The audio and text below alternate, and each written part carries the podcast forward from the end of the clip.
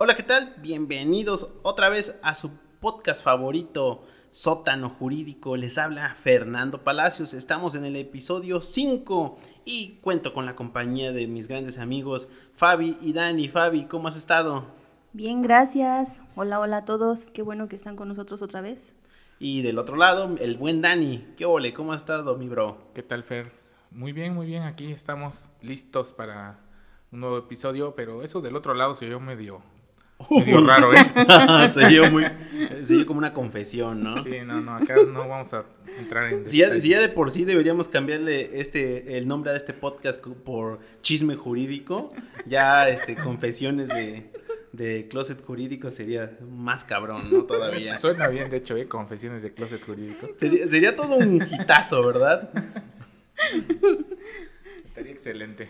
Y bien, para iniciar este, este podcast tenemos de, de, inicio dos temas principales y bueno, secundarios y un tema principal que va a ser una consulta que nos hizo llegar el público que por, por primera vez nos, nos, nos, hace caso y, y, pues nos manda a preguntar un, un, un asunto civil.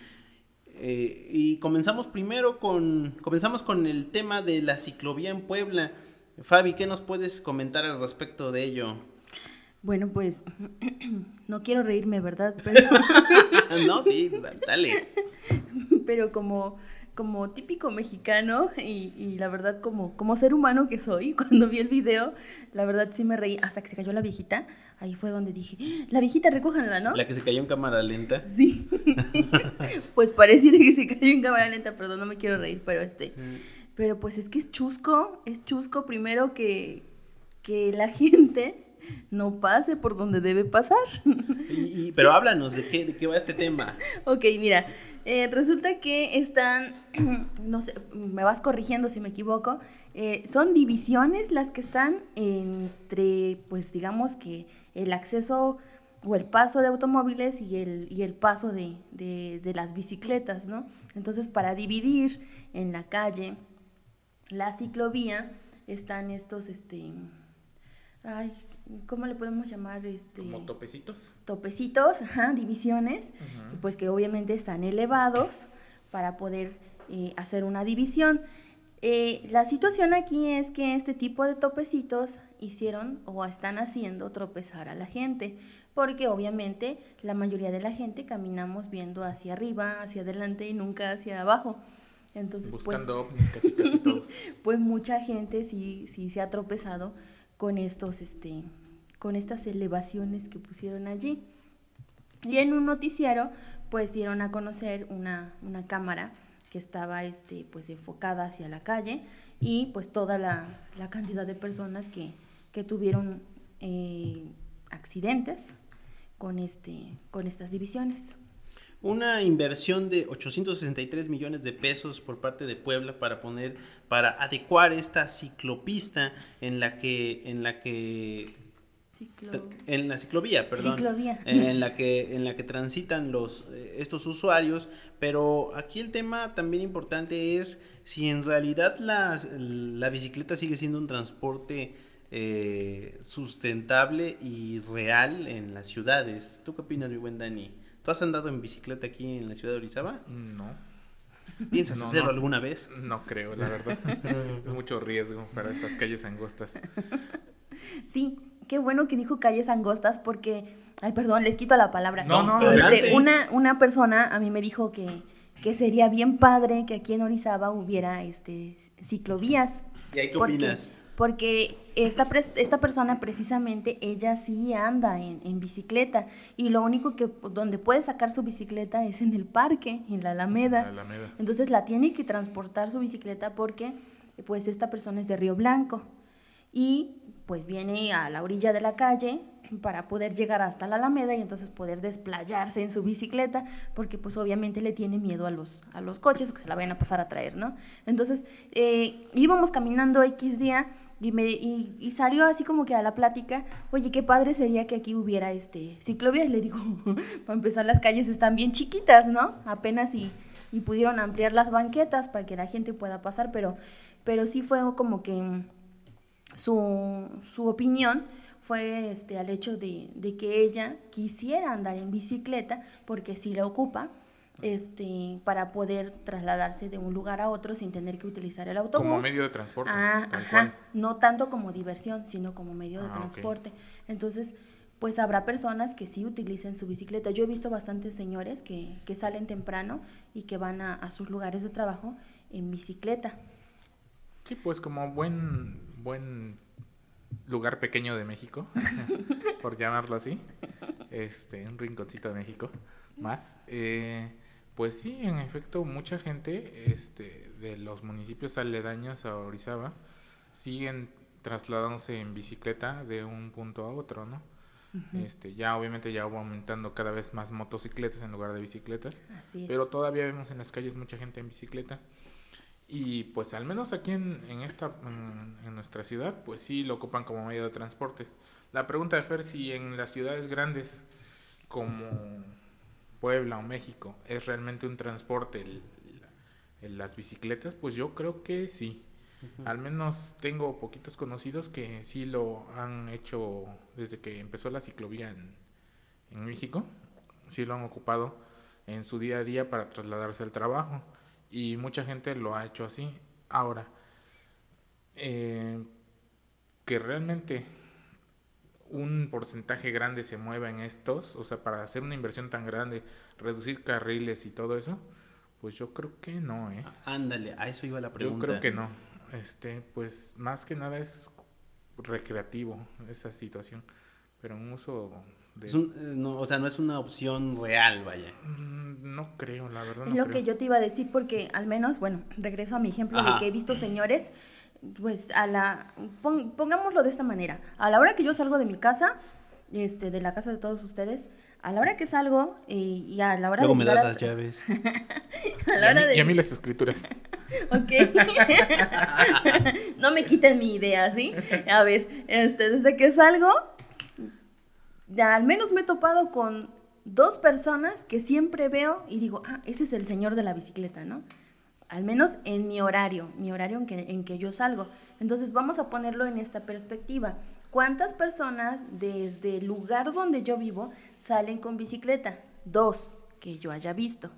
Oye, es que Entonces- también sales a las 5 de la mañana que ves a, en bicis al velador. que ya se va para su casa, ¿no? Exacto, pero bueno. Este, bueno, a, a lo que a lo yo me refiero al, al hecho de- del punto en que están, se están refiriendo ustedes. ¿Qué porcentaje de la población o qué porcentaje de la colonia, digamos, en la que yo vivo, cuántas personas utilizan bicicleta? Dos, que yo haya visto. Sí, tampoco estoy diciendo que es dos. Pero este, pero pues sí, la verdad es una inversión muy grande para el porcentaje de población que va a ocupar este esta esta vía. Sí, y es que, bueno, regresando un poquito a lo de, a lo de, a lo de Puebla y contrastándolo con este, eh, con este planteamiento que les realicé, aquí el gran problema es la cultura vial que tenemos, porque primero, no debería existir ciclovías si, existi- si hubiera cultura vial, porque los carriles se respetarían, eh, las distancias se mantendrían entre vehículo y vehículo y- y bicicletas, porque al final de cuentas la bicicleta debería transitar y así, así está estipulado que debe transitar como un vehículo en los mismos sentidos de la calle, respetar el uno por uno, que fíjate que es una cuestión que se suscita aquí en, en la ciudad de Orizaba, porque cuando vamos transitando nuestro vehículo eh, y vemos pasar una bicicleta, inconscientemente también la contamos. Sí, Para los que no son de la ciudad de Orizaba, eh, aquí en este municipio eh, existe, predomina en, la- en el cuadro principal un sistema que se llama uno por uno, en el que te detienes, cedes el paso al vehículo que, que- que que- que cruza la calle y después pasas tú y así sucesivamente. Eh, eh, pero siempre es, este, eh, la regla es ce- ceder el paso. Así Entonces es. siempre cede el paso. Entonces, eh, la, la cuestión es que cuando tú vas manejando, eh, ves pasar una bicicleta e inconscientemente la cuentas como uno y te pasas y viene atrás el vehículo, eh, viene, viene, perdón, viene del otro lado el vehículo que, que viene atrás de la bici y, te pita, ¿por qué? Porque para él iba él, como si la bici no contara. Entonces creo que ahí si, la, si la bicicleta sigue las mismas reglas y tiene las mismas condiciones que un vehículo, debería también contarse en el uno por uno. Entonces, por parte de ese tipo de, conductores es que, eh, por parte de ese tipo de conductores no hay eh, la cultura vial. Entonces, esa cultura vial, en el caso de Puebla, se refleja en el hecho de que se tropiezan por cruzarse en un, en un área que no es la, la, la destinada para ello, que debería ser el paso peatonal, donde por lógica no existen estos, estos, ¿cómo le llamaron? Topecitos, ¿no? Yo le puse topecitos. Bueno, Dani le puso topecitos. Yo dije divisiones. Cómo se llama. Este, otra cosa respecto a la cultura vial que, que estás mencionando, no solamente en el cruce, sino en el hecho de darle su espacio a la bicicleta, porque puede que la bicicleta vaya a un costado tuyo, más bien, vamos a llevar la misma velocidad, ¿verdad? Y es que no debería ir un costado tuyo, debería enfrente de ti. Así es. Ahora, si tú pretendes rebasar al ciclista, entonces debes dar un espacio, porque obviamente el que va en la bicicleta pues va a sentir el, roce del automóvil, ¿no? Debes darle un espacio para que tú puedas, como si estuvieras rebasando un automóvil, no te le vas a pegar. Entonces, es, eso también hace a que, ah, ok, como no le estás dando un espacio al ciclista, como que te, casi casi lo avientas a la banqueta, ahora hay que ponerle una ciclovía, porque pues no hay ese respeto entre, entre conductores, vamos a ponerle así. Y respecto a la gente que se cayó, volvemos a esto. Eh, la educación que tenemos nosotros, ¿dónde se deben cruzar este, las, las, calles? ¿Dónde podemos cruzar? ¿Sí? Aparte de que desde que pequeños nos, nos enseñan nuestros padres a que debes voltear a ambos lados, ¿sí? Sin importar también, y recordemos, sin importar si el sentido de las calles va para un lado, tú voltea para los dos lados, porque nunca sabes cuándo se te va a aparecer uno que viene en sentido contrario, ¿no? Aparte de esa educación o de, esa, este, de ese aprendizaje que tenemos de voltear a ambos lados para cruzar la calle, también sabemos que hay cruces peatonales, que son este, donde están marcadas las, líneas, ¿no? Entonces ahí es donde, tenemos permitido nosotros como peatones cruzar la calle. ¿Qué es lo que pasa en el video? Que vemos que hay personas que cruzan en diagonal, el que quiere hacerle la parada al carro para, para que no se le vaya y pasa este, por un lado. Entonces, si nos damos cuenta en el video, todas estas personas que tienen estos accidentes es precisamente porque no están pasando en, las líneas. Es más, sale en el video una persona que va con muletas y que está pasando exactamente por donde se debe pasar y la persona que, que, pues puede caminar bien es la que se tropieza. ¿Por qué? Porque se cayó con el topecito. Entonces, este, este tipo de situaciones pasan porque no cruzamos donde debemos. Mi Dani. No, muy, me adhiero a sus comentarios.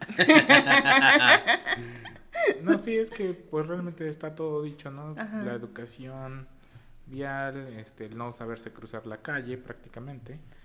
Y pues nada más para meternos un poquito más en contexto, pues esta nota o este, este tema es a raíz de unos videos que se dieron a conocer, donde la gente se caía en las calles corriendo el riesgo de ser atropellados porque incluso uno de ellos, una persona, cae, cae a lo, así, extendida sobre la, sobre la calle y pasa una camioneta a una velocidad alta y pasa muy muy cerca, unos, a unos cuantos centímetros de su cabeza. Casi esquivándolo, ¿no? Ajá. Entonces, si, yo creo que si la camioneta viniera en el carril de este pegado hacia la, a la derecha, de acuerdo al, al video, este pues lo atropella o le pasa encima, ¿no? Pero sí, o sea, me, me adhiero a sus comentarios en el sentido que pues todo es por cultura vial, por no sabernos cruzar la calle. ¿Y qué tal los memes de, de, de este, de este evento que, que, donde sale, por ejemplo, sale el perrito, el, el, meme de los perritos, el fuerte y el débil, ¿no? Poblanos antes, estamos al ejército francés, poblanos ahora, me tropecé con la ciclovía.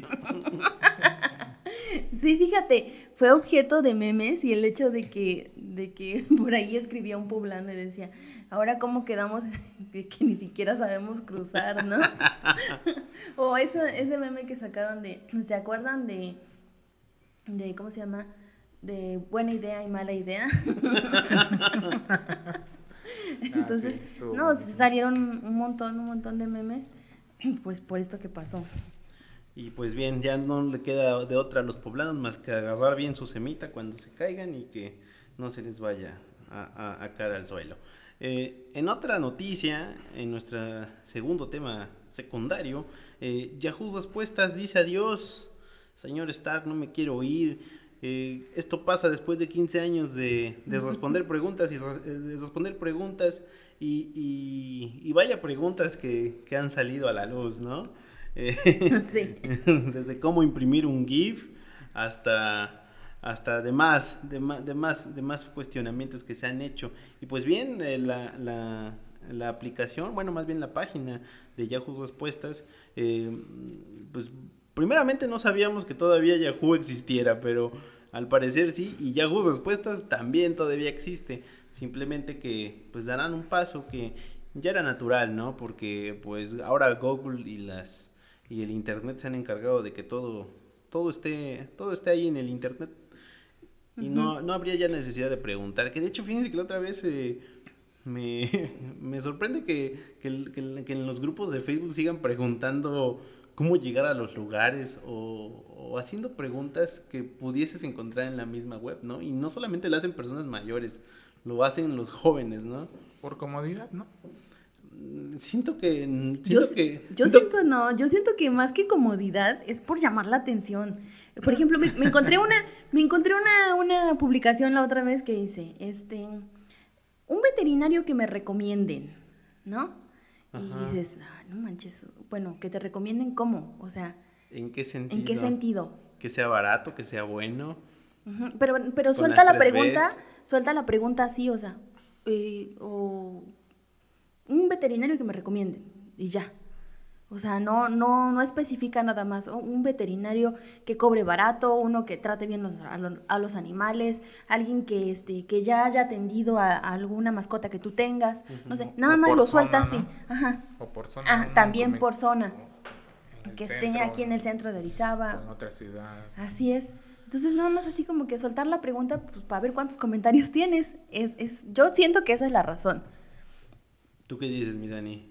Mm, pues como nunca fui usuario de este Yahoo Respuestas, de hecho, como bien dices, ni siquiera se sabía que todavía existía el famoso Yahoo Respuestas para los que empezamos en el internet hace unos añitos, 2005 creo que fue que inició Yahoo Respuestas.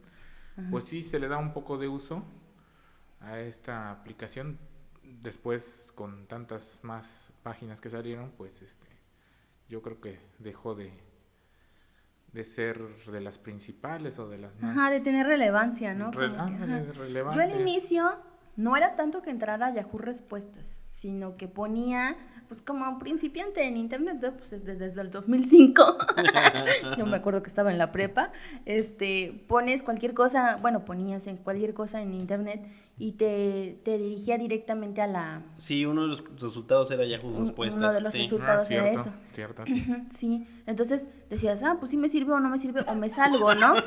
O pues como no sabía uno usar muy bien la computadora, pues dices, ah, esto me salió Digo, hay que ser sinceros, ¿no? Fue hace 15 años, entonces... Apenas, apenas. Fue apenas. Sí, sí te salían esta, este tipo de, de, respuestas y pues dices, pues esto voy a agarrar, ¿no? Pero después ya se empezó a, a tomar más como, como chiste las respuestas, porque por ahí escuchaba que decían, y, este, que le contestaban, ¿y para qué quieres saber eso, no? Entonces cosas, respuestas como esa, dices, ay, pues no me estás ayudando en mucho. A ver, quiero, quiero, traer una pregunta a la mesa. ¿Qué buscaba la Fabi de 2005 en internet, además de videos de gatitos? Pues cosas que te encargaban en la escuela.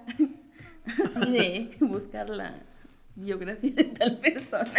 Lo que fuera, siempre has buscado cosas en internet hasta lo más... lo más estúpido. Lo más estúpido que te puedas imaginar. Lo has escrito en, en Google. Creo que lo más, lo, lo, más padre era bajar las canciones, me acuerdo que... Las letras de las canciones. Las letras de las canciones o las canciones mismas, ¿no? Y, y te ponían ahí el letrero en el ciber de no bajar el Ares, de favor. y el Daniel del 2005, ¿qué, qué buscaba en internet? No, ya ni siquiera me acuerdo. En ese entonces estaba yo cursando la, la licenciatura Pues me imagino que igual cosas de En el 2005 estabas cursando. de- Ah, sí, es cierto, ¿verdad? No voy a Ya están ventilar. saliendo aquí las... Ah, ya, hablando ya de van a comenzar, ya van a comenzar Saquen a la sacar calculadora. cuentas. Bueno, ahí va. 2002, 2006 la licenciatura. Ahí No, échenle ajá. cuentas. Ah, su- No, sí estás intenso. Ya te fuiste a poner la del COVID, güey. ¿Mande? Ya te fuiste a poner la del COVID. Todavía no me toca. Pero pues imagínate, antes de eso pues, ocupábamos que en carta. La encarta, de eso No sé. estábamos hablando la otra vez, ¿verdad? A mí, antes que Yahoo Respuestas, eh, yo buscaba en, en carta, así no mal recuerdo. Imagínate, estamos hablando de hace unos poquitos años más, que es básicamente lo mismo, un buscador de, de cositas interesantes y no tan interesantes. Bueno, bien. Y miren, este, ahora ya, este, ahora ya esta, esta página se, se dice adiós y no, no lo hace sino, sino también que nos regala unas últimas preguntas curiosas que aquí vamos a compartir. A ver, Fabi, haznos el honor de leer algunas. A ver, dice, mi novio le escribió cosas bonitas por el Facebook a otra mujer. ¿Eso es ser infiel? Ah, ¿Tú cómo respondes esto, Daniel? Con jajajajaja. no, es que cada cosa que preguntan en serio. Ay, dice, someterse a una cirugía, una cirugía para aumentar mi estatura de 10 centímetros de altura. Dice, no me gusta mi estatura, la verdad odio cuando mido con todo mi corazón. La de más abajo, la de más abajo está más chistosa. Dice, a ver, más abajo. Oye, esta, tengo problemas porque me gusta una chica mestiza. Y yo soy blanco. Y no quiero mezclar mi ADN y la sangre. De hecho, lo, lo actualizó y ahora pregunta, ahora adicionó. Ella no es tan oscura, solo es como bronceada. Oye, este, dice, ¿cómo le hago para que mi perro se vuelva perra? No, No, hombre. no, hombre, tú. No, y lo triste de eso es que muchas preguntas las ponen en un tono serio, o sea, habrá uno que otro que mete algún sarcasmo por ahí, algún, Ah, sí. algún chiste. Pero hay gente que Pero hay pregunta gente de que de verdad. verdad pregunta seriamente algunas Ajá. cuestiones que son un poquito absurdas, pero pues ese fue la, creo que esa fue la gracia del, de este Yahoo respuestas, que quien te daba la respuesta era el mismo público, si no mal recuerdo. Así es. Los usuarios te, te contestaban las La preguntas. mejor respuesta es, ajá. Ajá, entonces este pues ahí es donde daba pauta a comentarios sarcásticos, chistes y todo ese tipo de situaciones que pues sigue siendo lo mismo me- lo que te referías de redes sociales actualmente, ¿no? Entonces, Sí, sí, preguntas tan fuera de, de la realidad como esta que vas a decir, ¿verdad? ¿Por qué mi papá come azúcar por la nariz a escondidas? O sea, yo qué voy a saber. No es cómo azúcar, tu es harina. Ah, es esplenda. es esplenda. Sí, pues situaciones como esa. Ahora, vamos a, ¿cómo se llama? A la consulta, así A la es. consulta. Nuestro queridísimo público nos hizo llegar una consulta que ahorita nos las va a exponer eh, Fabi, que la estudió, y pues aquí nuestro expertazo, el buen Daniel, este va a hacer Ah, los caray. honores de, de dar la, la respuesta más pronta y más, más, este, más cercana. Ok, miren, la persona que, que se comunicó con nosotros fue mediante inbox porque no quería que, que saliera su nombre. Por eso no lo hizo en comentarios.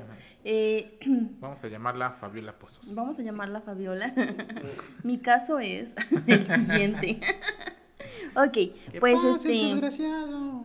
querida podescucha, espero que nos estés este, escuchando para que, para que veas cuál es el, el, la resolución a tu asunto, cómo podrías resolverlo o cómo este, pues darle una solución, eh, no digamos directa, porque a final de cuentas sí, sí tendría que consultar con un abogado para, para llevar a- eh, el asunto, pero pues de eso se trata aquí, ¿no? Una de orientación, resolver. si le podemos dar. Así es, una, orienta una orientación.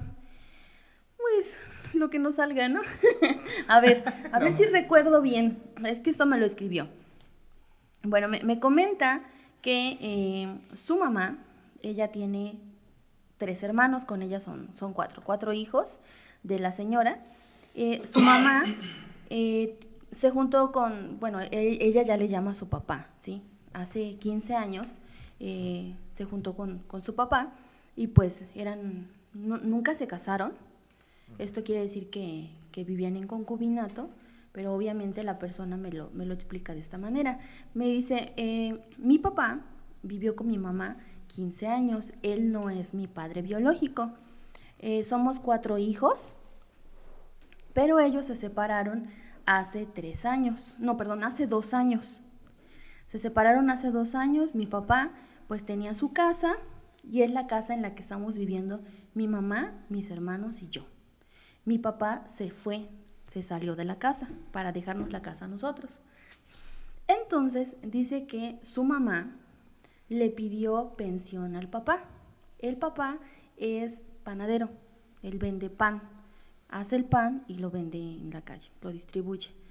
Em, su papá le empezó a pasar a la mamá 500 pesos semanales para la manutención de ella y de todos los hijos. Vamos a poner en claro que todos los hijos ya son mayores de edad y uno de ellos está estudiando. Todos viven en esa misma casa. No estamos juzgando a nadie, solamente estamos explicando el asunto. ¿Qué pasa aquí? Que eh, la persona que me, que me está contactando eh, está a favor del papá, porque dice, oye, no es justo que, que mi mamá lo que está haciendo ahorita, le dije, ¿qué está haciendo?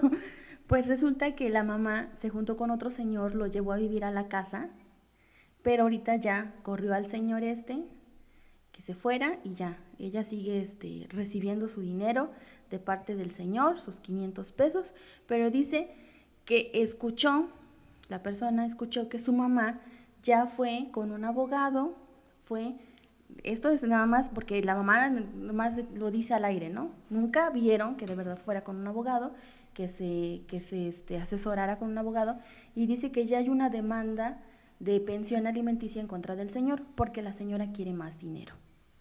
Entonces dice que qué puede hacer, ¿por qué? Porque el señor obviamente no tiene abogado, eh, no sabe qué hacer, eh, nada más es porque ya le llegó este, digamos que el chisme de que la señora tiene un abogado y que le va a llegar este por allí una, una pensión que quiere la señora de más dinero.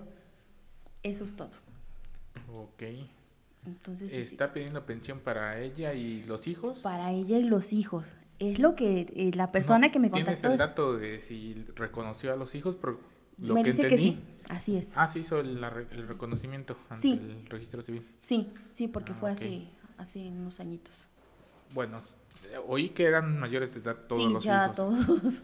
Entonces, bueno, en cuanto a derechos, eh, derecho a alimento a los hijos, únicamente los que están estudiando, que acrediten esa situación, y quien tiene que ejercer la acción, pues son los hijos, no la mamá. Así es. Y si solamente si alguno estuviera alguna incapacidad, no sé, este, que no estuviera imposibilitado para trabajar, pudiera ser que le pudiera demandar también este alimentos al, al papá, ¿no? Eh, en cuanto al derecho de la concubina, ahí sí me, me, me queda un poquito la duda, porque obviamente las concubinas, en, conforme a las nuevas reformas que hubo, si no mal recuerdo, el año pasado, sí tienen derecho a pensión compensatoria en caso de que se hayan dedicado preponderantemente a las labores del hogar. Sin embargo, pues aquí ya hay dos situaciones, que la relación terminó hace más de dos años y que incluso ya tenían otra, otra relación con otra persona, ¿no? Entonces ahí, pues, la recomendación es, este, pues básicamente esperar a que te demanden, porque mientras no puedes hacer otra cosa. O sea, depositar alimentos, pues no lo, no lo veo, no lo veo mm, necesario o no lo recomendaría, porque prácticamente estás aceptando que tienes la obligación de darlos, ¿no? Entonces, yo lo que haría es esperar el, la demanda y ya conforme a lo que ella establezca, obviamente ella va a decir que siguen viviendo juntos, que nunca hubo otra relación o nunca se separaron o que recién se separaron y eh, a partir de esa demanda y ver los hechos que manifiesten en la demanda, este, pues darle contestación. Realmente no es que se pueda hacer algo anticipadamente. Ok.